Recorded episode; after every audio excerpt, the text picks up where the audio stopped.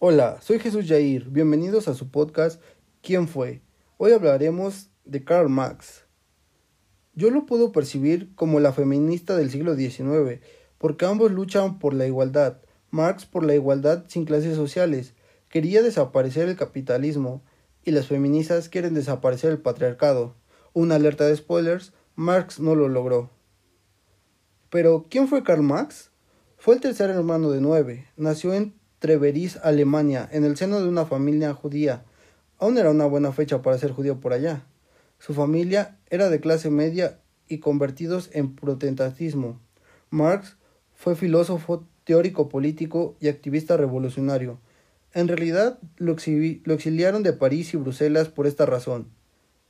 En realidad ha sido uno de los más importantes por ser padre del socialismo científico y del comunismo, estandarte de lucha de los trabajadores, como Messi para los argentinos con el sueño de ganar otro mundial.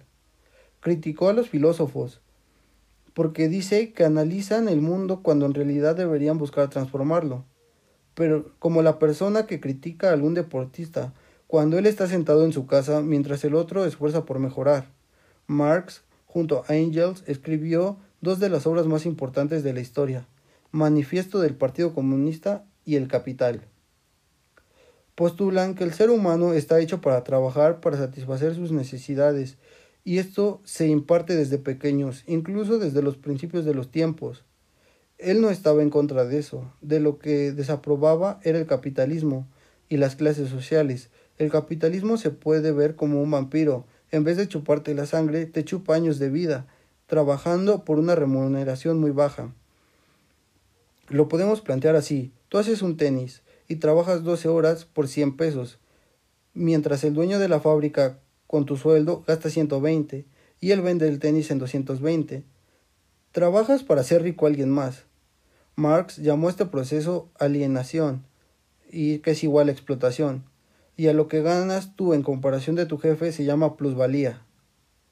La superestructura económica, en palabras simples, mantiene el poder de la economía, ocultando las injusticias. Lo hacen a través de la religión, por eso se decía que era el opio del pueblo, con la promesa que si eres bueno, respetuoso y no protestas, aunque tu vida sea miserable, se te recompensará con una vida mejor cuando mueras. En pocas palabras, cállate y te vas al cielo, protesta tus derechos y vas al infierno.